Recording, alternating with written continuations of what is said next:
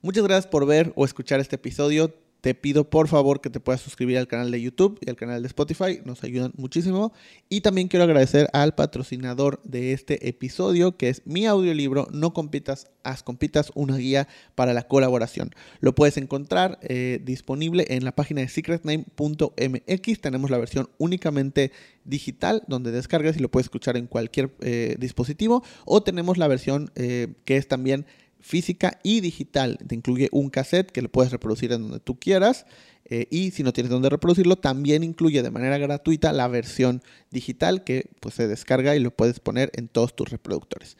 Eh, no compitas, las compitas, el audiolibro, una guía para la colaboración, lo puedes encontrar en secretname.mx. Bienvenidos a Indescriptivo, el podcast.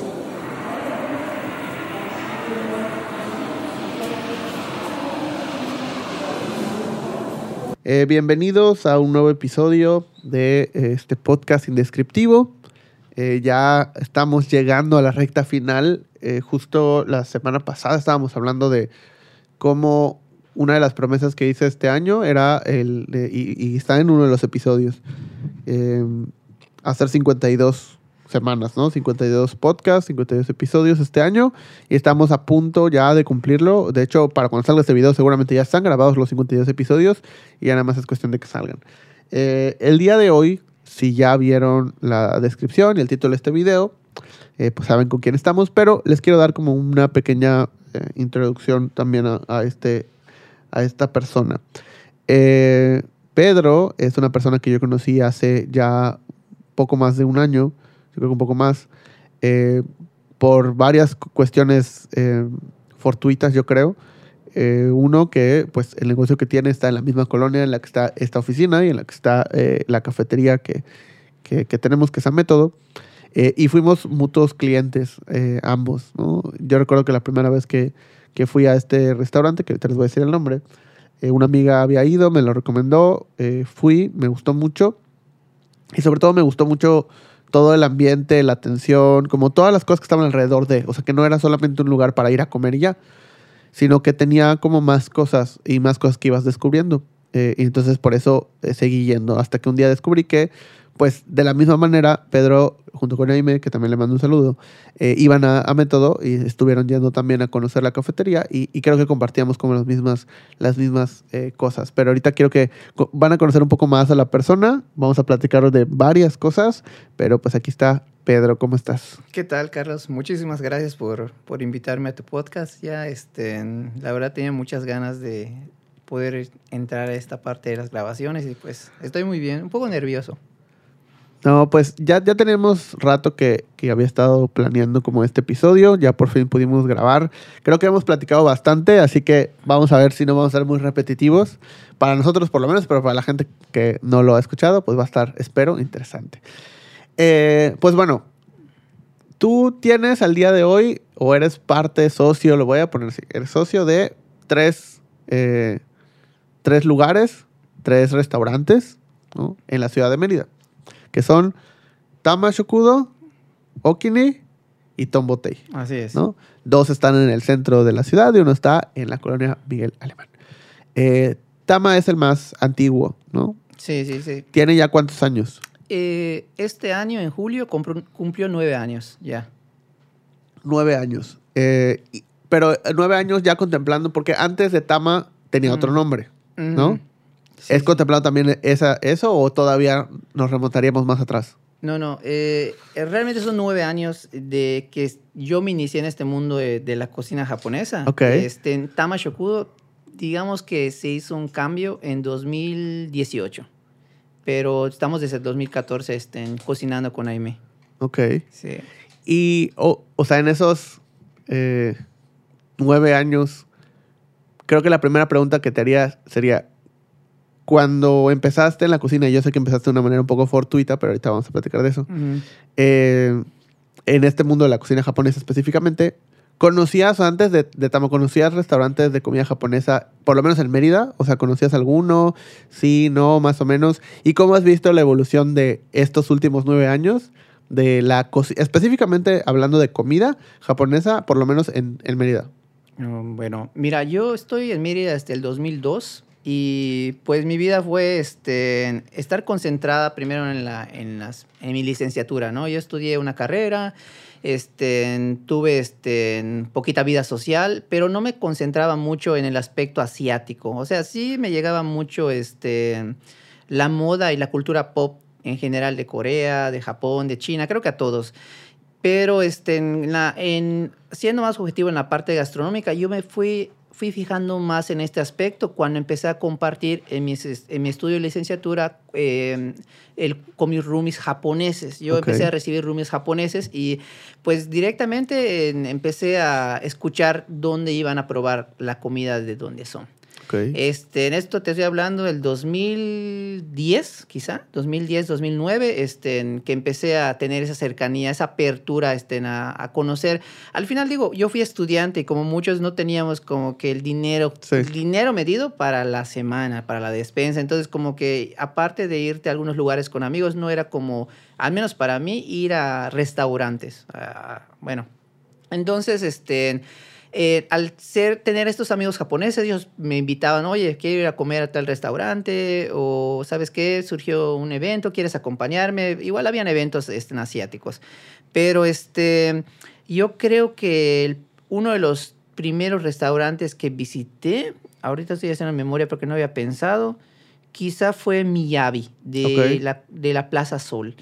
Pero ya para eso también conocí a otros, otros restaurantes ya de años, como Campai, como también lo fue en su momento, este, ¿en qué otro lugar? Bueno, eh, no se me viene a la mente, pero con eso, ¿qué pasa? ¿Por qué no se me viene a la mente rápido en esa época? Creo que no había una propuesta gastro- gastronómica japonesa en forma. Este, sí había lugares, pero pues eran lugares este, de prestigio, por decirlo así, o, o un poco lejanos para mi poder adquisitivo. Sí. Entonces no los tenía en mi radar. Pero pues tenía Campai, tenía pues em, lugares de sushi mexicanos, que era lo más cercano. Y este, pero no me había dado cuenta que la propuesta gastronómica más cercana, más real, y por decirlo así, entre paneles auténtica, eran con mis roomies. Ok. Entonces, eso, eso, eso fue, digamos, el primer acercamiento. Si quiero ser más objetivo de la gastronomía japonesa como tal, fue en la cocina de nuestro departamento. Sí, que justo, o sea, está, está curioso que lo menciones, ¿no? O sea, todos esos lugares que identificamos, pues eran lugares principalmente de sushi, ¿no? Creo que Mérida es un lugar, eh, y, y, uh, y, pues incluso en este último año que he tenido la oportunidad, después de ser un cliente constante de Tama, pues de, y cuando viajo y voy a otras ciudades, pues ya me fijo más en qué propuesta gastronómica japonesa hay en otras ciudades. Ujú. Eh, pero además me di cuenta que en Mérida, pues, eh, como que el tema del sushi es un tema como muy... Creo que en Mérida tenemos dos propuestas de comida importantes. El, la pasta Alfredo y, los, y el sushi. Era como que, como que ese era el por default, ¿no? Eh, sin embargo, Tama, en un principio, pues tenían sushi, que incluso tenían otro formato, era otro nombre, otro- pero ya cuando se crean, digamos, se crea el concepto de Tama Shokudo que es hoy, no tienen sushi, ¿no? Sí. ¿Cómo fue esa decisión? O sea, ¿por qué dijeron, no lo voy a hacer? Bueno, en, en 2014, Aime, este, yo conocí a Aime. Ella trabajaba directamente en el servicio al cliente, era mesera. Y, este, y pues sufrí un problema muy grande en mis inicios, que fue el hecho de que uno de mis, pues mi inversor, o sea, digamos, mi socio, mi, Ajá. mi primer proyecto que fue Samurai Shokudo, por un, pues razones este, muy duras tuvo que, pues obviamente, abandonar el país. Esto me dejó un poquito como que inestable y pues afortunadamente llegó Aime a mi vida. En 2014 el proyecto se llamaba Samurai Shokudo. Ajá. Y este, y pues obviamente yo no sabía, fuera de lo que, como te comento, de esa visión gastronómica un poco corta y también lo, la po- el poco interés, porque no voy a mentir, el poco interés por nada más el hecho de convivir con mis amigos japoneses Ujú. y comer con ellos y, y satisfacer una necesidad que es comer. Este, no, no, no me veía, no me veía realmente en el mundo, o sea, como cocinero. Ya. Este, entonces, este, la primera faceta como nosotros, hablando de Aime y hablando de mí, es Samurai Shokudo en 2014, es Pedro y Aime no saben nada. No saben nada de cocina japonesa más que lo, que lo básico. No saben nada de qué es un negocio.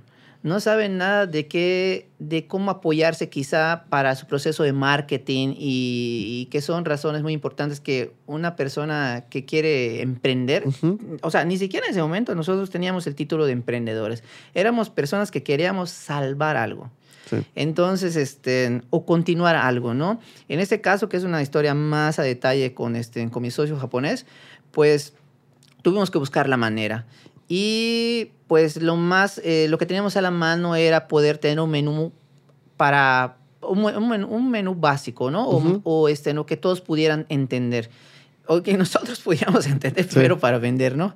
Entonces, este, sí vendíamos sushi, pero obviamente, este, pues lo más, lo, lo más normal, ¿no? Capeado, este, en algunas cositas, ¿no? Eh, y también buscábamos también acercar a la gente en ese momento a otros platos que quizás sean más de casa, ¿no? Porque también como no estudiamos una licenciatura, licenciatura en gastronomía, pues no teníamos una formación culinaria para hacer ciertos, este, Platillos. no sé, ajá, platillos. Y aparte, este, eh, no nos sentíamos seguros, ¿no? Ya. O sea, imagínate, no sé, tener un negocio, no saber qué cocinar, no saber cómo llevarlo y, a ver- y aparte de eso, sumar preocupaciones de préstamos, de dinero. Ahora sí que a mí este, me, pus- me puse en un, en un problema, ¿no? Me, ya solito acepté un problema, pero le, le dimos la vuelta con Aimecita. Sí.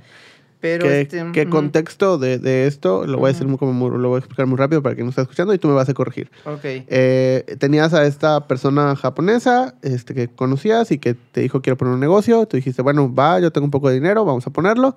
Este, y muy temprano en el inicio del negocio, él se tiene que ir de México.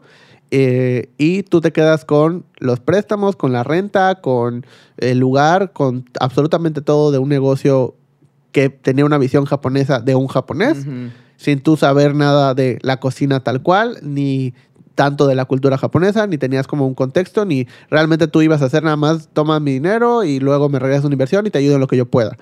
Eh, y al final te quedaste con todo y era o lo cerrabas y perdías todo el dinero o pues veías cómo salir adelante. Sí.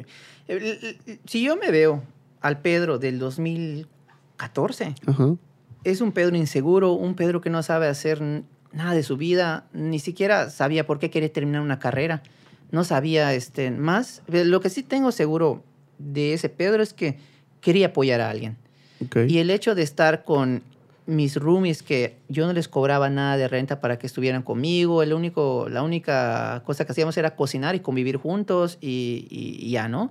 Este, este japonés llegó como un roomie más, pero no para estudiar, porque normalmente viene a estudiar en, en antropología o Ya. viene a estudiar lenguas, el español, ¿no? O, este, o realmente solo vienen de turistas por unos días, pero él venía con la función de hacer un negocio que sea un negocio grande, un negocio ya de cadena. Él, este, mi amigo era un hombre de negocios.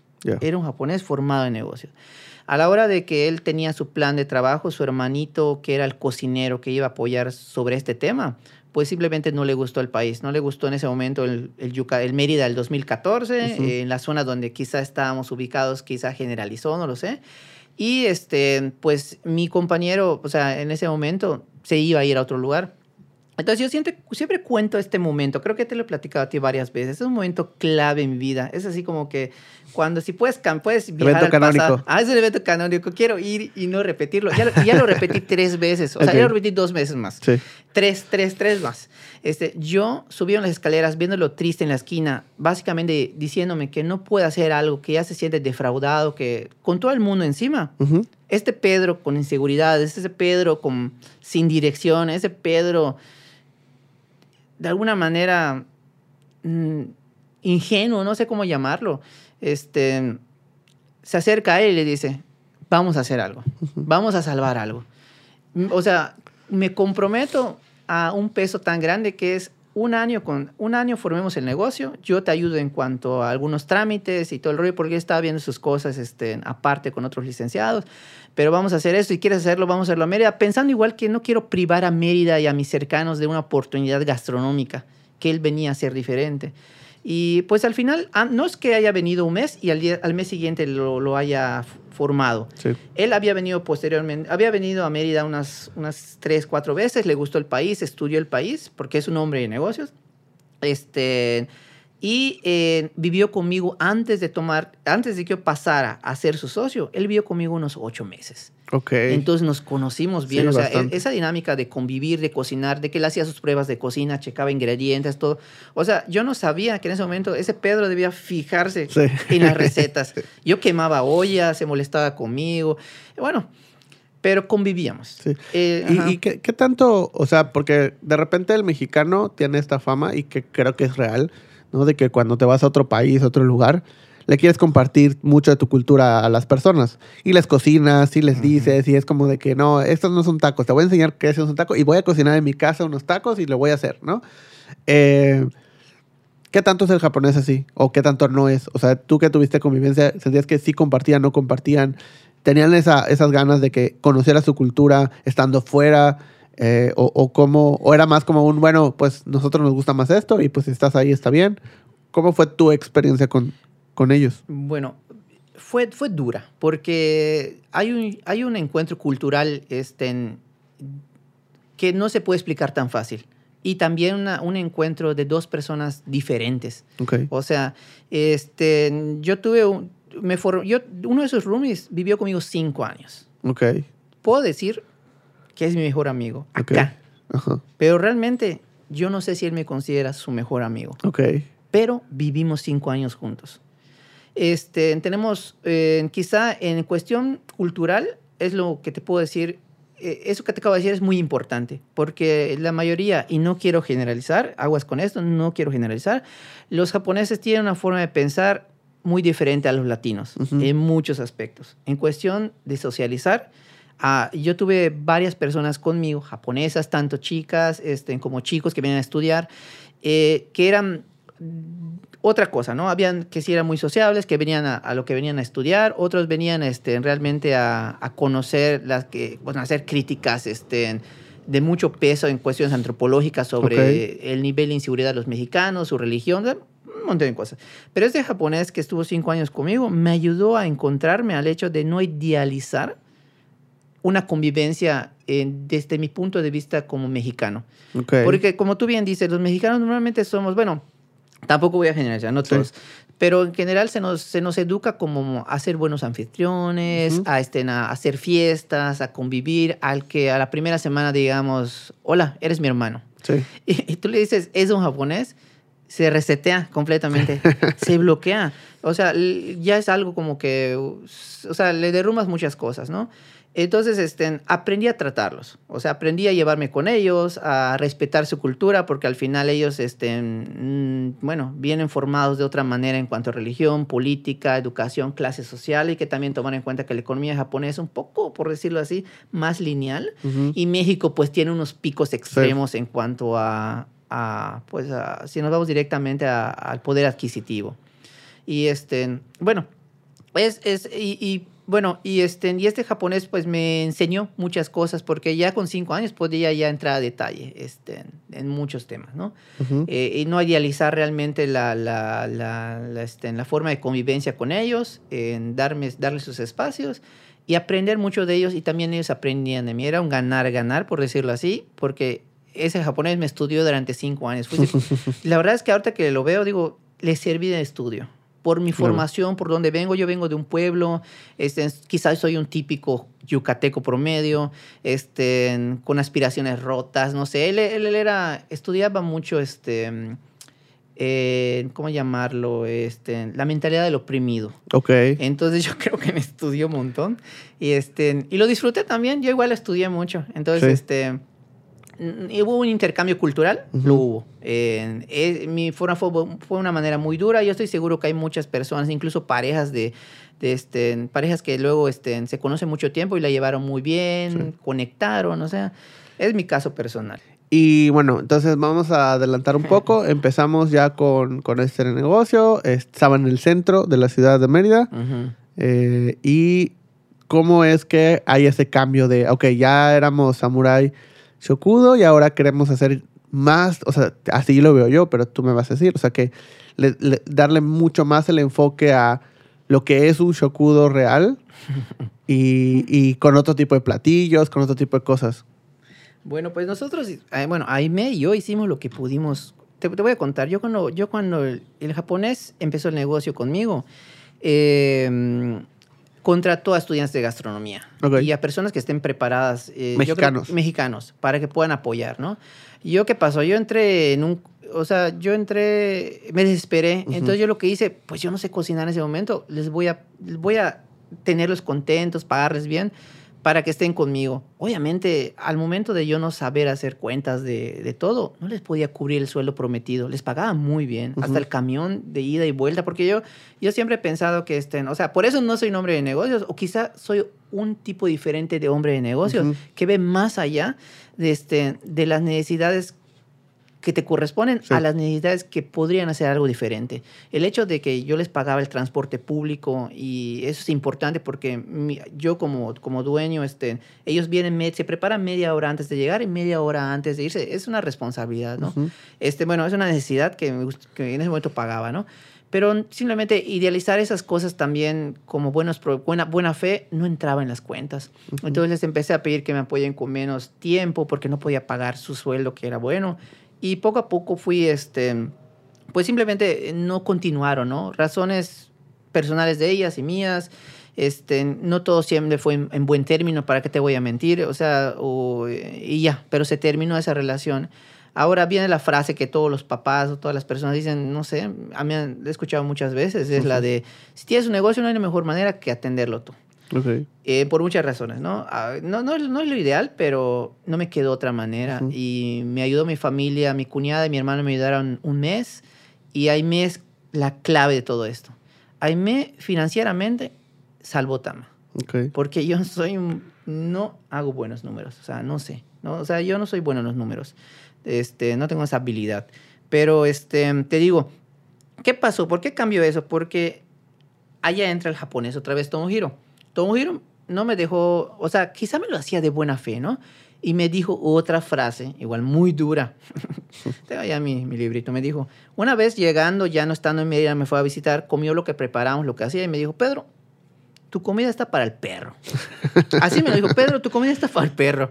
Y yo dije, chis, pues, pues es, lo que, es lo que puedo hacer, es lo que, de las recetas que me dejó este muchacho, tuve que buscar, cos- co- en recortar costos, porque era un lugar diferente claro. del centro de Mérida. Este, buscar promociones, no sé qué, no sé qué rollo, ¿no? O sea, y nos ingeniamos con M para hacer algo real en un sueño, un sueño, buscarle sentido al sueño, ¿no? Y él me ayudó. Él me dijo, vamos a cocinar, vente acá, vamos a hacer esto. Y es cuando ya empecé a prestar más atención. Aparte que él ya estaba habituado con mi carácter y ya estaba habituado con los ingredientes y, las- y lo- los negocios de Mérida, porque él vivió en Mérida pues cinco Sí. años. Y empezamos a desarrollar algunas recetas. Este, ¿Qué pasó en ese tiempo? Siguieron llegando más roomies a nuestro, a nuestro departamento. Yo ya vivía con él en ese momento. En ese momento llegaron más chicas Ujú. y las chicas este, se interesaron en apoyar el negocio. O sea, Ok. llegaban, mesereaban, daban O sea, consejos. son japonesas. japonesas, chicas japonesas llegaban y, pues, y eso nos empezó a abrir la mente. Bueno, yo empecé a prestar más atención en la convivencia, en su cultura, en cómo ellos ven, eh, obviamente ellos no eran chefs, Sí. eh, pero cocinaban, cocinaban. La cultura japonesa en la cocina de las escuelas es otro tema, pero ellos se formaron gastronómicamente en las escuelas. Este, Que, y, que- también, o sea, para, para puntualizar, eh, tú seguías sin cobrarles como dinero de hospedaje, les cobrabas hospedaje, ¿no? O había como un intercambio entre que te ayudaban en el restaurante o cómo era. De- depende. A veces eran estudiantes y pues tenían que enfocarse en, pues, en la carrera y pagaban solo el internet, la luz, el agua y este, me apoyaban un día a la semana o, o algo, ¿no? Habían personas que sí me decían, oye, me gustaría tener un sueldo, me gustaría trabajar para ti. Bueno, puedes ir a meserear y hacer esto y todo el rollo, ¿no? Entonces depende del caso, pero eh, sí había un interca un, un, un, este, un- una ayuda por parte de ellas, como te digo, en la parte gastronómica y en- también eh, en sus horas de trabajo, ¿no? Eh, pero bueno, empezamos a desarrollar cosas, empezamos a abrir, ya nos empezamos a tomar un poquito más, ya empezamos a ser fijados en lo que, en las, en las cosas, ¿no? En la gastronomía. Y, este, y abrazamos el concepto inicial, Ok. que era el shokudo. Y bueno, nosotros nos llamamos, nos llamamos Samurai. Por- Te voy a decir por qué empezó Samurai Shokudo. Fue una cena, nos sentamos, los, los- luego de cenar, los japoneses dijeron, ¿qué es lo que los mexicanos pueden asociar más rápido con el negocio? Un samurái. Ok. pues un samurái. Y ya, así de la nada dijo, pues es lo más comercial, lo más rápido para los mexicanos y lo van a asociar samurái. Sí. Este, y, y la otra es, vamos a poner su apellido, Shokudo, porque es pequeño, y allá es como que más difícil para el mexicano. Pero bueno, no había ese concepto de samurái Shokudo. Entonces, así fue como. Entonces, ese nombre surgió y ahí me, en, en todo ese proceso, en 2014-2015, en, ese, en esa relación con las nuevas personas, eh, nosotros decidimos, bueno, vamos a hacerle honor al apellido, pero vamos a cambiar lo, lo mundano, por decirlo así, lo, lo más casual, lo más obvio, lo más comercial, lo más... Vamos a arriesgarnos y vamos a quitar el nombre de Samurai y vamos a poner algo más familiar, que Ok. abraza el apellido, que es Shokudo. Y en ese momento llegó una gatita a nuestras vidas y, y se llama Tama, la gatita, ¿no? Y le pusimos, más bien le pusimos Tama. Y pues en ese momento lo, más, lo que más amábamos en ese momento era a nuestra gatita. Entonces, el, nuestra gatita más el negocio fue el nombre que dio, la, dio el giro a, a nuestro, a nuestro camino. Que también siento que, eh, digo, de lo poco que he aprendido de la cultura japonesa, también es. O sea, creo que tiene esos dos elementos, ¿no? Uno, de- el hecho de poder tener algo como muy, muy. O sea, que yo veo en muchos negocios japoneses que lo tratan de hacer personal. O sea, siempre es como de los dueños del negocio, el dueño del negocio tiene la esencia, la marca, el logo, eh, o sea, el nombre, tiene algo como muy de ellos. Que es que siempre hay una historia detrás de que, ah, pues porque, que creo que muchos de los negocios mexicanos también es un poco así, ¿no? De que cómo se llama es porque mi abuelita, porque mi tía, porque el perrito, porque... Eh, siento que el japonés también es un poco así. Y también es muy, a mi perspectiva, muy japonés tener un personaje, ¿no? Entonces el hecho de que tengan una gatita y que ese es el personaje de la... A propósito o no, pero pues se vuelve el personaje principal de, del restaurante, creo que también es como muy de ese estilo. Y, y, pues respondiendo a, a, lo que me dices de por qué no hubo sushi, por qué decimos lo del sushi, fue por esa, eso, todo ese antecedente que te acabo de platicar, Ajá. el nombre clave, el concepto, este, nos llevó a decir, quitemos el sushi, quitemos, eh, bueno, el maki sushi, que es el rollo, Ajá, el quitemos rollo. esa visión eh, ya sobreexplotada, sobregirada y bien recibida por los mexicanos, porque la verdad es que es, una, es, un, es, un, es un concepto que te garantiza técnicamente un, un, rent, es rentable, es rentable. Sí. Vamos a quitarlo y vamos a, a, ubi a, ubicarnos en algo que no, se, que no tenga tanta fuerza acá, al menos hablando en Yucatán, sí. en el sureste de México, en ese momento. Era muy difícil este, tener ese tipo de, de, aceptación si no tienes un mercado japonés. Claro. Todo estaba en el norte, en las, en las, en las fábricas de Nissan, uh -huh. de este, en, las, en las de Toyota. Eh, eh, era otra, es otro mundo al norte. Y también los insumos no tenían sentido por qué llegar a Yucatán si no había esa demanda. Es verdad. Y lo difícil, y aparte lo difícil fue este, fue, bueno, lo difícil y no, porque también a la hora de abrazar este concepto con Aime y decir, quitemos el sushi y hagamos un shokudo, es el hecho de nuestro presupuesto. Nosotros, pues, para los que nos conocen, desde, el, desde, desde, nuestros inicios, fuimos un lugar muy, muy, hasta ahora puedo considerar un lugar humilde. Nosotros no tenemos un presupuesto, nunca uso la palabra restaurante y sé que se utiliza para restaurar energía más que por un estándar uh -huh. de, de, de, cosas, ¿no? Pero yo abrazo más también, uso mucho abrazar porque realmente lo estoy haciendo mientras lo cuento. Estoy, estoy sí. retomando esos recuerdos y lo estoy volviendo a, a, asimilar, ¿no? Por eso lo estoy repitiendo. Eh, digamos que es la palabra clave, ¿no? Eh, entonces, este, abracé la humildad, la sencillez de los negocios pobres de Japón, uh -huh. por decirlo así. ¿Por qué? Porque también económicamente me facilitaban replicar el concepto. Replicar un restaurante japonés lujoso era imposible. Pero replicar un restaurante que era más fácil en cuanto a el mobiliario, en cuanto a la presentación de los platos, que no son, bueno, no todos no son eh, chefs los que los preparan, sino son amas de casa y, otras personas, ¿no? Este, abrazar esa, esa idea de, de, de, decir, y apoyarme en esa idea también de decir, puedo hacer algo humilde, vamos a ver qué pasa. Era lo que me quedaba, o sea, no tenía otra opción. Sí, que, que, al final es como esta idea. Y siempre que me preguntan o que recomiendo Tama de algún formato y me dicen, ¿pero qué es? O sea, yo, mi, mi, mi paralelo es decir, como, pues es que imagínate que abrieran una cocina económica mexicana en Japón. O uh -huh. sea, no es un restaurante uh -huh. mexicano, no vas a encontrar como algo de lujo, sino es como una cocina económica, pero pues Es, es como ese, es, ese paralelo que es lo que comen los trabajadores, qué es lo que comen los de la colonia, qué es lo que comen como esas personas que están constantemente y que van casi diario, ¿no? A, a- a comer algo ahí. Eh, pues eso es un, al final, pa- para mí, la manera de explicar, y Mm. pues obviamente tú tendrás una mejor definición, pero mi manera de explicar un poco lo que es un shokudo y obviamente el, el concepto que tiene Tama. Pero ahora, vamos a adelantarnos muchísimo. Ok.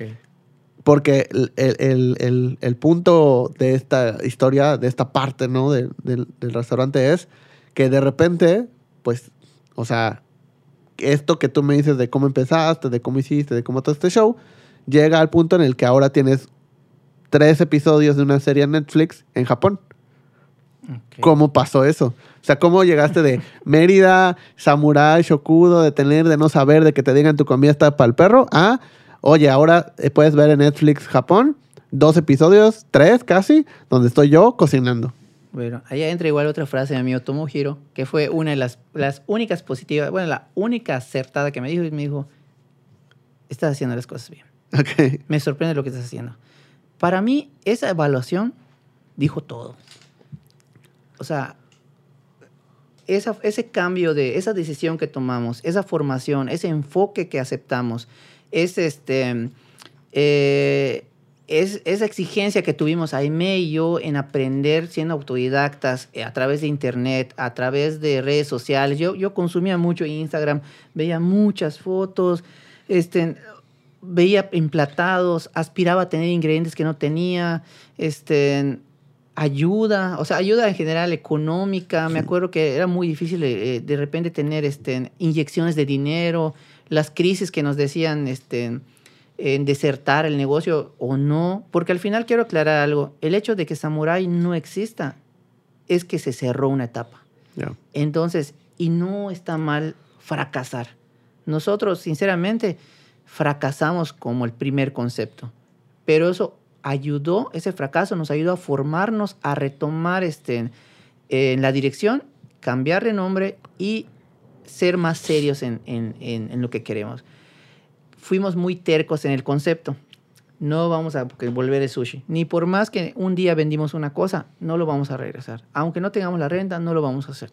Fuimos bastante este, eh, Como estricto. estrictos. O sea, Aime es la más estricta. Aime, quiero, tengo un vínculo social y una, un deber social con las Ujú. personas de Mérida y es mostrar la gastronomía japonesa popular. No voy a, por más que quiebre mi negocio, por más que no tenga un ingreso que me gustaría tener con el sushi, por, hacia- o sea, la verdad que lo tendríamos muy rápido, voy a seguir con eso. Y esa terquedad y ese, a- ese aferrarse a esa idea que a, a nosotros nos funcionó, porque también no, está, no, no- no siempre va a funcionar, Sí. este, hizo, que, hizo que una televisora se fijara en nosotros. Entonces, la televisora japonesa eh, emitió una serie de dinámicas para participar. Acá entra otro aspecto que a mí me gusta muchísimo, que es el hecho de apoyar a otras personas. Una de las tantas japonesas que se quedó en nuestro departamento nos mandó el link para poder participar, o sea, nos acercó la información.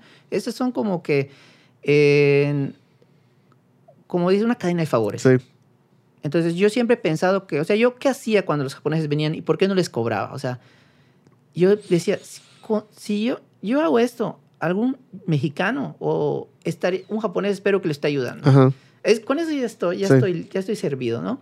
Obviamente, este, eh, era muy, era una cosa muy, muy, muy, muy, muy romántica, ¿no?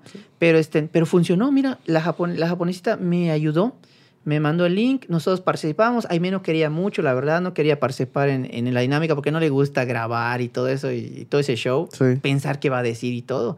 Pero a mí sí, yo soy un poquito más, más como que me gusta, me gusta entrarle Hablar, a ajá. estos. Bueno, hicimos la dinámica, llenamos el formato, mandamos el video con la esperanza de que pueda llegar, que pueda ser de los seleccionados. Y resumiendo las cosas, sucedió. O sea, fueron a Nicaragua, Guatemala, a Honduras, a Argentina, a Costa Rica, Paraguay y a México. o sea, a- a- a- o sea, tuvieron los candidatos. Y a nosotros pensamos que nos iban a dar un espacio en un, en un este, en todo ese video de recopilación de, de candidatos y ya, se acababa. Que era una ganancia inmensa porque que una televisora te dé el espacio, pues ya ganamos. Sí. Pero no, llegaron con la idea de grabar, ver todo nuestro proceso, que todavía, digamos, estaba, en- estaba a medias. Ajá. Porque no, no, no lo aprendimos, o sea, de, de- de ese proceso seguíamos aprendiendo, seguimos aprendiendo, ¿no? Pero aún puedo decir que estábamos a un nivel intermedio en conocimiento. era la, la segunda etapa. La, la segunda etapa de. Bueno, yo sé que te gusta Dragon Ball también. Entonces, como que no era, no era el cel perfecto, era la segunda. Exactamente, estábamos, estábamos, estábamos evolucionando, ¿no? Entonces Ajá. estamos en la segunda etapa eh, y ellos pudieron captar nuestro esfuerzo. Es bueno porque así no se dieron cuenta que lo sabemos todo, Ajá. que lo hacíamos perfecto. Lo hacíamos como podíamos y lo hacíamos, entre comillas, bien. Sí. Y me gustó mucho que el director, este, yo hablé con el director y le dije, la verdad le agradezco muchísimo este, que me haya venido a grabar. Eh, Yo soy así, ahí me, pues le molesto un poquito, pero le dije al director, si funciona, este, adelante, si tiene otros candidatos mejores, la verdad vaya por ellos. Este, Yo estoy feliz porque me dio su tiempo. Y, este, y ya, pasó el tiempo y todo el rollo. Y pues ya, nos llegó el anuncio de que querían grabar tres episodios en Japón. Normalmente es- el programa graba un episodio de las personas que llevan a Japón, Mm, pero a nosotros nos dieron tres episodios. sí. Y ya desde allá pensé, creo que sí hay algo, especial en nosotros. Este, y pues ya, así fue. O sea, eh, todo lo que te estoy platicando es. Mm. o sea, estamos hablando de nueve años y, te- y cada respuesta te la doy lo más corta que Sí. puedo. Y omitiendo cosas importantes o, o no sé, pero este, o resaltando cosas no tan importantes también. Pero es complejo, ¿no? Sí. Y así como Entonces, la dinámica fue: los llevaban a Japón durante una semana, dos semanas. Eh, 10 días. Es- esas días. fueron 10 días. Ok. Los llevaban a Japón durante 10 días y los llevaban a conocer shokudos Ujú, en diferentes ciudades de Japón ujú. eh, para que fueran, conocieran a las personas que trabajan ahí y sus recetas y cocinaran y, y como que trabajaran en esos shokudos, ¿no? E-. Esa era la dinámica. Ah, sí, o sea, el, el programa se basa en que cuando son personas que hacen algo artesanal o hacen algo este, de Japón que no sea así muy a la, a la onda pop, Ajá. este, ellos este, les, les llevan a aprender este, este arte para que lo puedan compartir. Ok. Entonces, este, nosotros hacíamos algo especial, lo que igual en Japón ya está decayendo mucho, que pues es normal por las cadenas y por todo el crecimiento de Japón, y nadie quiere cocinar, nadie quiere tomar ese trabajo en Japón, es muy pesado. Entonces, este, para resaltar un poco eso, la importancia de esos comedores también en su propio país. Entonces, nos llevaron. Eh, estuvimos en tres lugares diferentes. Eh, el director no quería, al llegar a Japón, no quería que nosotros eh, comamos algo japonés. Quería reservar el momento de nuestro primer bocado japonés para la filmación. Ujú. Y, este, y mm, la verdad es que no fue tanto eso lo que me impactó. Porque ahorita te voy a decir Ajá. algo. A mí lo primero que me impactó y lloré, yo no lloro mucho, te juro que no lloro. O sea, no porque no quiera, hasta cuando me dijeron que gané el viaje a Japón, en el video, si lo pueden ver, no soy muy expresivo. Como que estaba feliz, pero no, pero no sé, no creo que, no sé, no creo que esté en shock, pero no soy muy expresivo. Sí. O sea, las personas que me conocen me cuesta expresar. Ujú. Sobre todo sentimientos, no sé, es, es algo mío. Pues cuando entré al primer comedor, un comedor humilde, un comedor con cuadros, un comedor... Es como que el, mis, mi momento de Instagram, de Ajá. todas las tardes, mis recuerdos, de todo ese, ese, ese- eso, eso que añoraba, que soñaba, se hizo realidad. En, se hizo realidad en ese momento. Y me desbaraté. Me desbaraté y todo, y el dueño del negocio, quizá, ¿qué le pasa? ¿Por qué está llorando? Porque fue mi momento de gloria Sí. fue mi momento de, de- de felicidad, o sea, de ver todo eso tan humilde, sillas rotas, en, lugar, en salseros no tan limpios, este, ese concepto que tanto estudié, lo tenía conmigo y me desbaraté.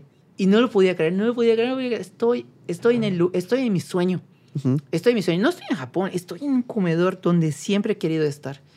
Y pues así fue el, el primer contacto que tuve en el primer programa, ¿no? Este, eh, así fueron los demás tres negocios, los de- otros dos negocios, y es difícil poder compactar en 10 días mucho conocimiento gastronómico, pero ahí te va. Si algo me dio mucha seguridad que fue parte de ese, una de las misiones de ese viaje, era que no estaba haciendo las cosas mal durante, bueno, no estábamos haciendo las cosas mal, porque Aime igual es parte importante de este viaje, ¿no? Eh, eh, eh, no sé, o sea, es, es em, al probar, al ver, a la experiencia, tenerla toda, estábamos haciendo algo bien. O al menos en buen camino. Entonces me sentí muy orgulloso de eso. Yo soy muy difícil, casi no soy muy orgulloso en, en, en decir que hago bien las cosas. Pero en ese momento, interiormente me dije, estás haciendo bien las cosas. Sí, o sea, al probar el, el, digamos, el origen de todas esas recetas y saber que, pues, está bien, o sea, que, que, que sin, sin tener un conocimiento, porque previamente no, has- no había ido a Japón, no, o sea, aprendiste a cocinar esto casi de segunda mano, o sea, es como a, gente que tampoco eran chef expertos o cocineros de toda la vida, llegaron a Mérida y te enseñaron a hacer cosas que, pues, es como si yo voy a Japón y les enseño a hacer algún guiso que, pues, no es como que yo lo haga todos los días, o sea, yo más o menos sé hacerlo.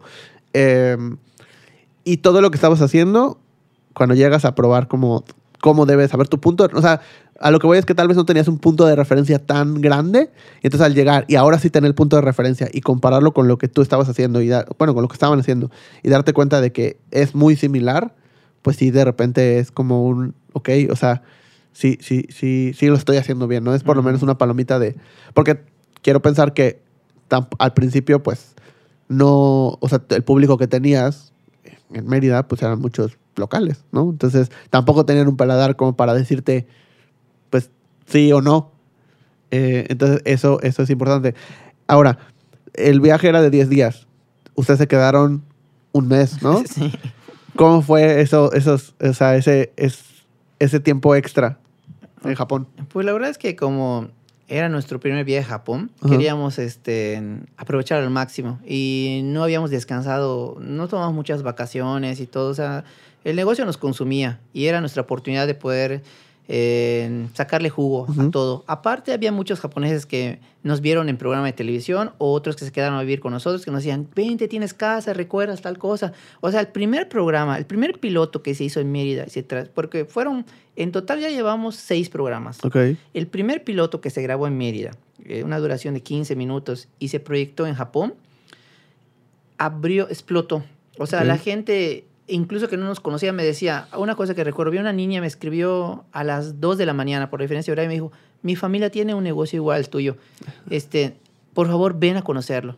O, sigue dando lo mejor de ti, Pedro. Este, Aime, les he hecho. O sea, vengan acá, tengo un restaurante, ¿quieres aprender? Yo te enseño. Este, entonces se abrieron muchas posibilidades. Incluso yucatecos que vivían en Japón este, nos, nos ayudaban. Mexicanos que vivían en Japón nos ayudaban. Entonces ellos decían, mira, quédate conmigo, haz esto de acá, puedes vivir, puedes estar unos días en mi casa, puedes hacer tal cosa. Amigos, eh, obviamente tuvimos un- una, este, unas amistades muy fuertes con algunas personas que estaban con nosotros, que por ejemplo hubo una chica que se quedó un año completo con nosotros sin pagar nada. Y ella quería agradecernos eso, en- pagándonos un viaje este, a, a un, a un hotel, ¿no? Algo así. Entonces, esas cosas, eh, sin que las pidamos, pues fue, fueron dando para que nosotros podamos hacer una agenda eh, aceptable. Claro. No, y es que o- por eso quería puntualizarlo, porque lo que decíamos, o sea, lo que decías al principio de que tú estabas recibiendo gente, ayudando y haciendo con la como que con el sueño de que bueno, igual y si hay alguien en Japón, un mexicano en Japón y que un japonés le pues, pues esté ayudando, Sí. pues al final, o sea, sí se volvió como recíproco de manera directa e indirecta, pero pues para ti, ¿no? O sea, el, el que tú, bueno, fuiste a Japón gracias a que una de las personas que se, se quedó contigo te mandó la información y eso desencadenó muchas de las cosas. Obviamente, pues lo que estaban haciendo y el esfuerzo, pero al final muchas de las personas que fueron al, o sea, se sumó las personas que llegaban contigo, que te ayudaron en el restaurante para que siguiera existiendo, más la persona que se quedó, que te mandó la información para que participaras. O sea, todo eso te llevó a Japón. Y luego.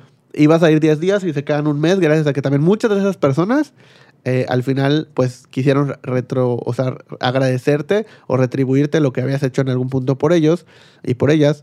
eh, y y se, como que se cerró ese ciclo de, de, de ayuda de una manera muy directa, ¿no? Al final. ¿O cómo, cómo, lo, cómo lo viste tú? Eh, la verdad es que nosotros este, queríamos, queríamos este, conocer Japón, ¿no? No solo la parte gastronómica. Obviamente nuestro objetivo número uno era conocer eh, los comedores japoneses, pero también teníamos otros gustos. O sea, desarrollamos también yo por- a mí, por ejemplo, me gusta mucho este, los, los izakayas, ¿no? Eso es algo más, es algo diferente, o sea, es otro concepto. Entonces, tuve la oportunidad de, de participar en izakayas, en karaokes, este, vivimos la experiencia eh, como buenos turistas. Sí. Eh, también eh, fuimos a, a- a lugares este, turísticos específicos, ¿no? Los habituales, pero también tuvimos este, allá un proceso. También vivimos un proceso, porque un mes es bastante tiempo para estar en un país y también aceptar las cosas de un país.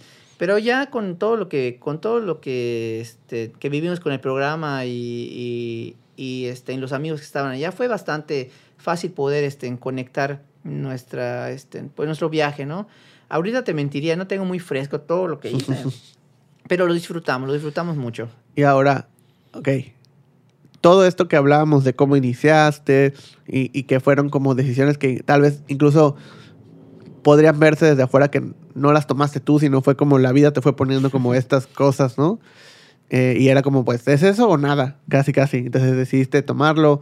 eh, es- y, y luego terminar como que con esta historia de éxito de que te volviste famoso en el lugar donde todo empezó o, o- o en, la, en la cultura que tú estabas tratando de alcanzar, que te, llevó a viajar un mes por Japón, que, o sea, que, que tuvo todo esto y que se puede escuchar desde afuera como muy, pues, romantizado, ¿no? De que échale ganas y hazle y puedes y todo. Pero hoy, ya en retrospectiva, y incluso hoy pues sigues con el restaurante o ya tienes dos más, eh, con la misma, o sea, con, con el mismo camino japonés, digamos, de, de cosas diferentes, pero pues tiene el mismo idea. ¿Cómo te sientes con, con esto? ¿Cómo te sientes con tu trabajo diario? ¿Cómo te sientes con, con lo que haces? Mm, Pues, como te dije hace rato, creo que la palabra clave es todos los días intento abrazarlo. O sea, trato de mentalizar, eh, bueno, no trato, me esfuerzo de mentalizarme para poder eh, amar lo que hago. Y, digo el amor porque es un concepto muy grande, pero creo que para que sea más fácil de entender, eh, poder este, disfrutar mi día a día, ¿no? Este, es, el, el proceso que yo llevé fue, como te dije, muy duro. Entonces, eh, Aime y yo s- tuvimos muchas carencias. Este, también el hecho de tener, eh, ser socios, ser pareja durante... Ella tiene nueve años, tengo, tengo nueve años con Aime. Mm. Entonces, llevar una relación de nueve años, llevar este, un negocio durante nueve años, eh, no fue tan fácil. O sea, eso, eso de cajón, o sea, si, si alguien eh, en todo esto que ya escuchó hay como que algo que pueda detonar como, quizá para algunos sí sea fácil, ¿no? Pero a nosotros nos costó mucho salud, Mm. Sacrificio, nos sigue, nos sigue demandando eso el negocio. Eh, pero ya, ya aprendimos a, manejarlo. Entonces yo igual quiero manejar mi conexión con mi negocio de otra manera. Yo siempre digo que la necesidad es un factor que a mí me, que todos los días me hace moverme, ¿no? Este, hay muchos tipos de necesidad, pero creo que la mía es la de poder en, sentirme parte de lo que hago. Y, y no es que no lo disfrute y no que, no que lo haga con responsabilidad y con, y, y con entrega, ¿no? Pero, pero ciertamente como en el aspecto como cocinero, eh, no he concretado eso. Entonces yo, yo, yo estoy en ese camino. O sea, yo estoy en el camino de, de concretar algo con, mi, con la elección que hice hace muchos años. Es, es lo que hago todos los días, ¿no? Este, cada vez tengo progresos, a veces me voy para atrás, pero, pero sí estoy enfocado en, en, en poder este, abrazar lo que soy ahora, ¿no? O sea, entender lo que soy ahora, entender lo que me costó, entender lo que quiero dar. eh, y ya, o sea, es, quizá revolví mucho las cosas, pero ni siquiera yo sé lo que quiero, va. Y eso fue mi camino. O sea, yo, ¿cómo me considero? Desde, si algo no ha cambiado en ese Pedro del 2014 al Pedro de ahorita, es que yo soy un Ronin. Ok. Yo no tengo rumbo. Yo vine a Mérida para estudiar sacerdote, cinco años, no hice nada. Luego de ese estudio, estudié cinco años ingeniería química, no hice nada. Llevo ahorita, este, mm, pues, nueve años, o digamos que un lapso bastante amplio, este, cocinando y no lo formalizo como yo quisiera. Entonces, luego me quiero volver barista, me quiero volver panadero, no sé, o sea, sigo sin un amo, por decirlo así, Ujú. o sea, una, una intención por qué hacer. Y, y sí me siento como Ronin, o sea, camino como una, o sea, so- soy, soy, soy una persona que se mueve, pero no, no, no se siente segura sin tener algo claro en su mente. O sea, Claro. estoy, estoy, estoy muy perdido. Ahorita te voy a decir que estoy, estoy aunque tú me veas en la forma más estable, ese tipo de negocios, mi proceso, todo, y puedes decir, ay, Pedro tiene una visión, pero internamente yo sigo perdido en mí. Sí. Y ya nada más. Es, y, y, o sea, sí quería tocar este tema Ajá. porque muchas veces pasa, ¿no? De, de que de repente vemos o escuchamos una historia de éxito, o así la catalogamos, ¿no? De que alguien que empezó desde la nada y no terminó y tiene éxito en, en el giro en el que está, y, y entonces tiene que sentirse orgulloso, o tiene que sentirse feliz, o tiene que sentirse incluso agradecido por todo lo que ha tenido. Este, y puede ser que sí, pero no necesariamente eso va a hacer que digas, esto es lo mío y esto es lo que me hace feliz y esto es lo que me llena por completo. Porque que te vaya bien en algo no quiere decir que es necesariamente a lo que ya tienes que dedicar para siempre y para toda tu vida. Que creo que es algo de lo que no se habla mucho. O sea, que no porque te hayas tenido éxito o te ha ido bien en algo, quiere decir que te tienes que quedar obligatoriamente en eso. Y creo que es algo que mucha gente entiende, pues ya en retrospectiva. O sea, cuando le va bien en algún negocio, como que se da cuenta que, ok, sí me fue bien, pero no es o sea, que entras en el rol de tengo que hacer que funcione porque pues no me queda de otra. Y ya que funciona, ya te das la, la idea de, ok, ya, y si quiero hacer otra cosa. O sea, ya me costó, ya incluso lo ves como un, ya, ya estoy cansado porque ya le dediqué tanto tiempo. Hoy que ya funciona, lo que quiero es alejarme, ¿no? Pero a veces, como no se habla mucho de esa parte, siento que, que es como, no, pues si ya me costó, ahora lo tengo que disfrutar, ahora tengo que hacerlo, ¿no? Porque pues ya estoy en una etapa donde ya no soy yo solo, ya tengo un equipo, ya tengo más gente y ahora me toca disfrutar todo eso que me esforcé. Pero puede ser que disfrutarlo sea poder hacer otra cosa y que no te preocupes por, ahora sí, que, que tienes que pagar la renta. O sea, ya el negocio se paga solo, ya el negocio funciona bien y te da la oportunidad de dedicarte a eso que sí te gustaba o a descubrir qué es lo que te gusta, ¿no? Que creo que mucho de lo que decías ahorita, pues, es, es esa etapa. Creo que también, eh, incluso, o sea, de manera personal me puedo identificar en, ese, en esa perspectiva de hoy que el negocio principal, que es el estudio, que es Secret Name, funciona ya casi de manera independiente, o sea, ya tiene un nombre que hace que solito, digamos, ese mismo nombre genera clientes. Ya no tengo que, como en los primeros años, de explicar, hacer, o sea, ya funciona por sí mismo. Eh, que todavía hay muchas cosas que hacer y estar al pendiente, pues sí, no me puedo deslindar al 100%, pero y además es algo que, que, que, que está ahí. Sin embargo, hoy me da la oportunidad de, ¿y si abro una cafetería? Ah, pues sí. Y hoy que la cafetería ya empieza a manejarse por sí solo, que ya hay gente, porque al principio pues, te tocó esa etapa, ¿no? De mi socia Nicole y yo, pues eran los que atendíamos, los que cobrábamos, los que comprábamos, los que... Hoy ya hay dos personas que hacen muchas de esas labores y a nosotros nos toca y me permite hacer otras cosas. Entonces hoy está ahí como, si me preguntas, oye, ¿a qué te dedicas? No lo sé. Ni siquiera yo sé a qué me dedico. O sea, hago muchas cosas y creo que estoy en ese proceso de aprender a disfrutar, hacer muchas cosas. O sea, aprender a disfrutar que si hoy se me ocurre que quiero hacer, no sé, X cosa, lo pueda hacer y pueda experimentar y me pueda salir bien o me pueda salir mal. Creo que también, y si algo quería que se fuera de esta plática, o sea, que, que se quedara aquí en lo que estábamos conversando, es eso. Que creo que el que hoy puedas también, ahorita que digo paréntesis también, to- se tomaron una semana de vacaciones o pararon una semana Tama. Y, y entonces yo nada más veía tus historias de, ahora estoy cocinando en tal cafetería, y ahora estoy cocinando en esta otra cafetería, y ahora estoy cocinando en este restaurante. Y ahora, o sea, que fuiste a cocinar porque sí y a compartir un poco de las recetas que tú tienes y, y- y compartir con las personas que trabajan en, el- en- en esos lugares que a ti te gusta eh, visitar, eh, pues se forma parte de, pues, lo que puedes llegar a ser Sí. eh, eventualmente, ¿no? Sí, Yo, yo, yo, yo siempre, cuando me preguntan, ¿a qué te dedicas? Y yo digo, la verdad, digo, soy comerciante. soy comerciante. Me preguntas, ¿qué, qué grado de estudio? Lo que... Soy comerciante, soy comerciante, soy comerciante, ¿no? Este, pero también eh, yo me veo como, como un personaje más de mi negocio, ¿no? Yo soy el Taisho, ¿no?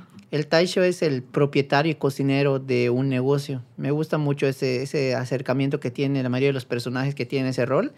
Eh, porque eso sí me gusta. Me gusta este, o sea, quizá el no fue Pedro realmente que fue a cocinar, fue el Taisho. El Taisho tuvo las ganas, ese personaje tuvo las ganas de decir, mira, vamos a hacer la comida de personal en- con amigos, ¿no? Y este, vamos a hacer esto. lo- el- el- es, es, es, este, es, es como que estoy dividido también, ¿no? Porque no puedo decir que lo que me ha formado hasta ahorita no refleja algo de mí ahora. Definitivamente. Yo tengo un conocimiento de, de gastronomía japonesa que me costó mucho aprender y me gusta compartir, porque no es algo celoso, o sea, yo comparto estas experiencias con los que se acerquen a mí, ¿no? Y este y pues creo que también hay unas ganas de Pedro de este de poder desarrollarse como tú dices en algún momento y no es para todos, yo así lo veo con mis con mis dos socias, este eh, Anet y, María Fernanda. Este, una de las razones por la que ellas van a tener negocios para que ellas en algún momento puedan delegar y hacer otras cosas, que no hagan lo mismo que yo. O sea, me costó nueve años y apenas no, y no he delegado mi, mi puesto. Es Sí. algo también personal, ¿no? Y yo sé que ellas tienen más potencial que yo. Yo las vi, ellas tienen más potencial, tienen... en- eh, pueden alcanzar algo más que yo. Y una de las cosas que también me gusta es que no sean absorbidas por el negocio, que tengan su proceso, sí, como todos, pero que en algún momento puedan desarrollarse en cosas que quizá quieran, ¿no? Sí. Eso ya es algo in- in- independiente de mí. Este, y es como también como que mi forma de, de no cometer el mismo error del evento canónico, ¿no? Lo he hecho lo- y lo he hecho tres veces más. El hecho de, de poder este, establecer estas conexiones, esto, este, este tipo de, de- de trabajos con otras personas, es decir, vamos a hacer algo. este, y también el giro gastronómico. Y, es, y pues sí, sí, es, es volver a entrar a otro rollo, repetir lo de Tama también en cuanto a, al tiempo, a las ideas, a la inversión, a, volver a, ver eh, facetas de, de que, oye, falta esto. Es, es muy, pero distinto, ahora ya distinto. Entonces yo creo que no todos tienen que pasar por ah, algo como yo. Yo creo que si al primer año tienen la capacidad de poder desarrollar un negocio y poder delegar y poder este, crecer en su aspecto personal, ah, es lo, es lo más sano. En mi caso, pues yo lo hice eh, por diferentes razones. Lo disfruté también, pero ya estoy llegando al punto en que tengo que delegar mi negocio. Y quizá la meta que más, más quiero, la, la- la meta que me está pausando esto es llegar a 10 años. Yo creo que ya con 10 años ya puedo delegar mi negocio unas horas Sí. pero pues yo, yo quiero estar en mi negocio, soy personaje, soy, soy, soy, este, soy, soy el Taisho y, este, y me gusta lo que hago allá, ¿no? Al final lo disfruto. Creo que si no tuviera nada que hacer en Tama, eh, no sabría qué hacer. Por eso estaba cocinando. Sí, y, o sea, y es que creo que hace poquito vimos un, un documental que hablaba sobre eh, la cultura japonesa adulta, adulto mayor, donde mucho del concepto de retiro pues no existe, ¿no? Donde ellos trabajan porque el trabajo pues dignifica y al final por eso viven tanto, o sea, eh, eso me- esa fue mi conclusión, ¿no? O esa fue nuestra conclusión platicando con varias personas de viven tanto porque nunca es como, ah, bueno, ya voy a descansar. No, o sea, quiero seguir haciendo cosas y, y viven de repente en comunidades donde pues todos están trabajando, todos se levantan temprano, hacen cosas, arreglan su jardín, pero no es nada más de, ah, pues están afuera y toman el fresco, sino van y arreglan su jardín y le ayudan al, jardín de al lado y van y cocinan algo y van y, o sea, como que están activos toda su vida, o sea, para siempre.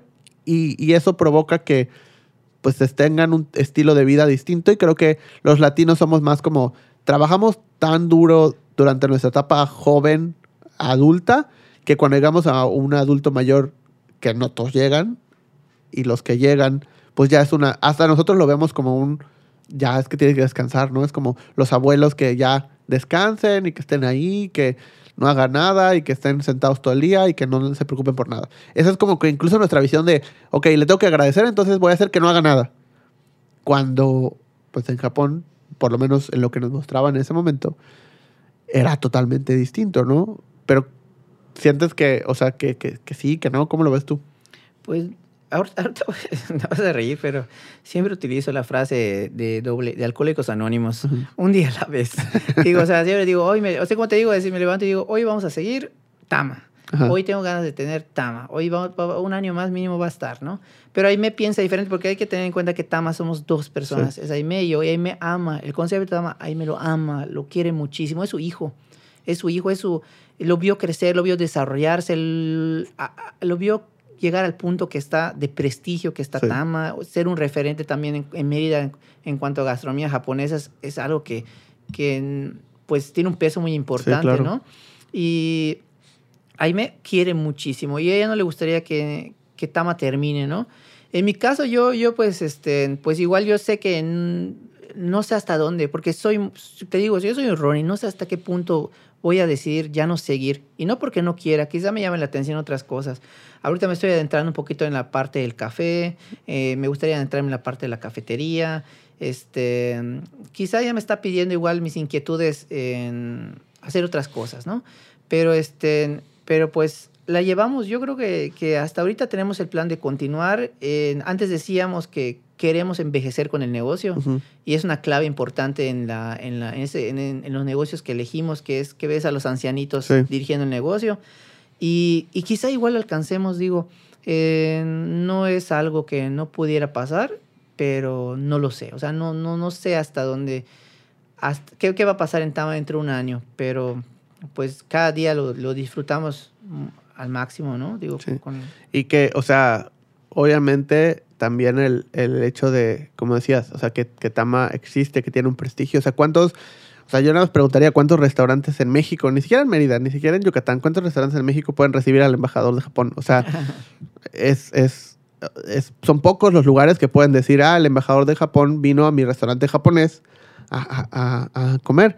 Y más, más allá de que, no, o sea, que el centro de Tama es que se sienta lo más auténtico posible sin pretensiones. Entonces creo que eso es también muy valioso, el hecho de que de repente llegues, y es como, como siempre decimos, ¿no? De que en Tama no hay reservaciones a menos de que Ajá. seas el embajador de Japón. Sí, porque Entonces- ellos pidieron cerrar completa. Sí. Sí, eh, fíjate que lo del embajador de Japón eh, está muy bonito porque cuando me llamaron lo tomé como un cliente más. O sea, Ujú. con todo respeto a la embajada de Japón, yo lo tomé como un cliente más. Sentí que llegó mi momento. Así como que Sí. mi momento ha llegado, ¿no? no titubeé nada durante muchos, mucho tiempo. Mi menú, aunque no es complejo, es un menú bien estudiado, eh, con una dirección adecuada. eh, nunca me puse nervioso por la llegada, más que porque él esté cómodo. Y, por este, y me sentí orgullosa que haya elegido algo tan sencillo, que él sabe, estoy seguro, porque lo platicamos, que es algo con, con lo que creció. Sí. Este, eh, ah, cuando me levanté yo dije voy a hacer lo de siempre, el servicio lo hacemos como siempre, este, mis proveedores como siempre, no modifiqué nada, eh, los tiempos para mis empleados como para mí fueron los mismos, eh, sin sacamos el servicio, platiqué con él y, y fue, fue muy bonito porque este, realmente recibí a un cliente más. No le quito el prestigio de que sea el embajador de Japón, pero a la vez no creía que tuviera la oportunidad de tenerlo en mi negocio. O sea, si tú, si yo, si yo, eh, yo me veo hace nueve años Ujú. en mi negocio cagándola, cagándola literalmente, con mis primeros clientes que les pido una disculpa muy grande. Nunca pensé en ese momento que si persistía y me esforzaba mucho, en nueve años iba a tener al embajador de Japón comiendo en mi comedor. Es Sí. algo increíble, increíble. ¿Por qué?